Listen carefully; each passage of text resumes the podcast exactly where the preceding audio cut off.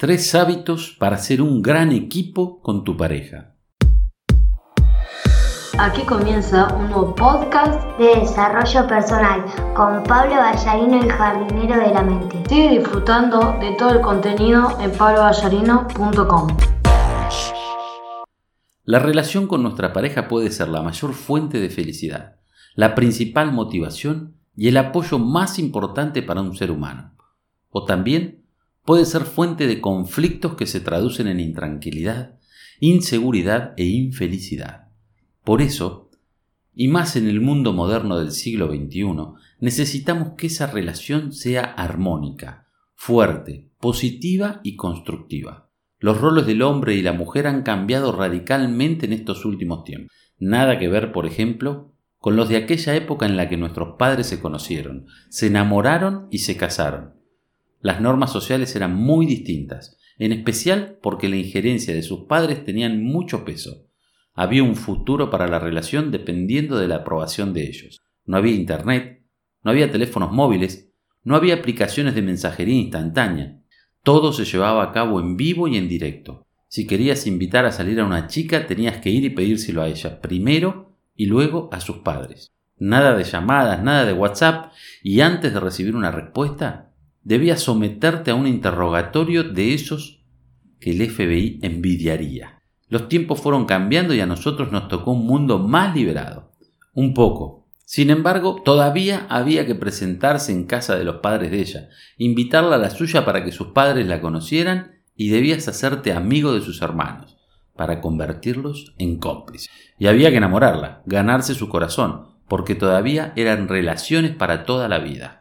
Yo estoy felizmente casado y te aseguro que unir mi vida a la de Luciana fue lo mejor que me pasó, junto con el nacimiento de mis hijos Juan II y Paz. Nos conocimos cuando yo estaba en las oscuras profundidades de mi vida, víctima de mis errores y de mis malas decisiones. Cuando la conocí, mi vida cambió. Fue como si un náufrago a punto de ahogarse recibiera un salvavidas de repente. Hemos recorrido un largo camino, un maravilloso camino, a pesar siempre de las dificultades que debimos sortear. No fue fácil salir del hoyo en el que me había metido y tampoco fue fácil brindarle a ella primero y al resto de mi familia después el bienestar que deseaba, que yo consideraba que se merecían. Y sé que hoy, después de tantos años, seguimos en el proceso de construir una relación sana, feliz y abundante, todos los días. Nos amamos mucho, pero ese amor no evita que se presenten inconvenientes, que haya discusiones y desacuerdos. Nos costó entender que somos dos seres humanos bien distintos, únicos y que esas diferencias son los pilares que soportan la relación, las bases si es que las sabemos aprovechar. ¿Cómo hacerlo? Se requieren altas dosis de comprensión, comunicación, tolerancia, paciencia y humildad. ¿Sabes por qué tantas relaciones de pareja no funcionan? Porque no hay un libreto único. Porque lo que a ti te funciona quizás a otros no les sirve. Como mencioné antes, una relación de pareja es una construcción permanente. Cada día debes hacer algo para crecer, para alimentar el vínculo, para fortalecer la relación, para conocer mejor al otro y sobre todo para aceptar a la otra persona tal y como es. En el pasado, en la época de nuestros padres y abuelos era distinto, bien distinto. No sé si mejor o peor, pero sí sé que era muy diferente. El hombre era la voz de mando y la mujer sabía que su rol era la de una actriz de reparto. La responsabilidad de él era velar por el bienestar de la familia y la de ella, cuidar a sus hijos y educarlos, convertirlos en personas de bien. Ese esquema funcionó durante décadas. Hoy, sin embargo, es distinto.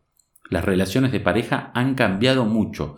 La mujer asumió roles laborales que antes eran privilegio de solo unas pocas. Lo mejor es que tiene una vida propia, más allá de la pareja, y tiene la posibilidad de luchar por sus sueños, de cristalizarlos. Por desgracia, en virtud de ese nuevo escenario, las relaciones de pareja son fuente de frecuentes conflictos. Entonces debemos entender, ambos, hombre y mujer, que una pareja es un equipo. Como en el tenis, no hay uno más importante que el otro pues si bien cada uno tiene sus roles en el bienestar del grupo familiar, depende de los dos, de lo que ese equipo construya. Son dos personas únicas que deben potenciar sus fortalezas y evitar que sus debilidades se conviertan en obstáculos, y deben cultivar hábitos que los ayuden a crecer. Uno de ellos es saber escuchar. Este, quizás, es uno de los mayores puntos de desacuerdo. Estamos programados para hablar y hablar, no para escuchar. Y hablamos tanto que al final solo conseguimos levantar barreras que perjudican a la relación. Ser humildes y pacientes para escuchar al otro es sin duda una prioridad para el bienestar. El mayor beneficio de escuchar al otro es que puedes conocerlo tal y como es. Y conocerlo nos permite saber cómo piensa, entenderlo y aceptarlo. Si las parejas pusieran en práctica este hábito con más frecuencia, estoy seguro de que la convivencia sería más sana, más alegre. La empatía, ponerse en el lugar del otro, es fundamental para que esa escucha en verdad sea provechosa. También hay que ceder, que no significa resignar. Ceder es aceptar las opiniones del otro, en especial cuando son diferentes de las nuestras, y entender que cada uno tiene su espacio, requiere su espacio. Ceder no es un sacrificio, como nos enseñaron cuando éramos chicos, sino una decisión adoptada por el bien del equipo, de la pareja. Ceder es un acto voluntario, autónomo, es parte de una negociación. Y cedes porque entiendes que el nosotros está por encima del yo. Depones tu ego y de manera consciente aceptas aquello que los beneficia a los dos, al equipo. Por supuesto, no siempre debe ceder la misma persona porque se pierde el equilibrio, porque se entra en el campo de la dominación, que es negativa y tóxica. Cuando cedes, abonas el terreno para que la pareja se fortalezca y crezca. Un tercer hábito indispensable es alimentar la relación. De la misma manera que siembras un árbol y lo riegas, lo cuidas y le aplicas fertilizantes para que crezca fuerte y sano, en la relación de pareja los detalles son cruciales. Esos pequeños gestos espontáneos y desinteresados que hacen sentir bien a tu pareja y enriquecen la relación, derriban las tensiones y alimentan el amor. Una cena romántica, inclusive en casa, una escapada solos el fin de semana, salir al campo y tener contacto con la naturaleza, compartir las actividades que les gustan, cine, teatro, música, deporte, amigos, familia, un regalo sin un motivo específico o simplemente dedicarle tu tiempo. Son hábitos que contribuyen a la convivencia y que fortalecen los vínculos del equipo. En el mundo moderno del siglo XXI, con su frenético ritmo, las relaciones de pareja pueden ser la principal fuente de conflicto, inseguridad e infelicidad para las personas. O, si así lo eligen, los miembros de ese gran equipo, un motivo de prosperidad, de abundancia, de crecimiento mutuo. La diferencia está en los hábitos que cada pareja consigue desarrollar y pone en práctica.